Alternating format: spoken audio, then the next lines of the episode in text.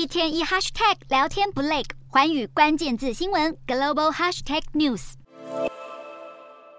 美国联准会的升息路径仍然是投资者关注的焦点。部分联准会官员表态，对下次升息一码或两码保持开放态度。同时，高利率政策可能会一直维持到明年，才会有效降低通膨。随着联准会持续放鹰，市场情绪依旧低迷，美股四大指数多数收低。道琼指数小涨五点一四点，收三万两千六百六十一点八四点；纳斯达克小跌七十六点零六点，收一万一千三百七十九点四八点；标普五百下跌十八点七六点，收三千九百五十一点三九点；费半指数小跌二点五六点，收两千九百五十五点八三点。欧洲股市方面，市场受美中影响，其中中国二月份制造业活动回升至十年多来的最高水平，同时投资人担忧美国可能会在激烈升息。欧洲三大股市多数收跌，英国股市上涨三十八点六五点，收七千九百一十四点九三点；德国股市下挫六十点一二点，收一万五千三百零五点零二点；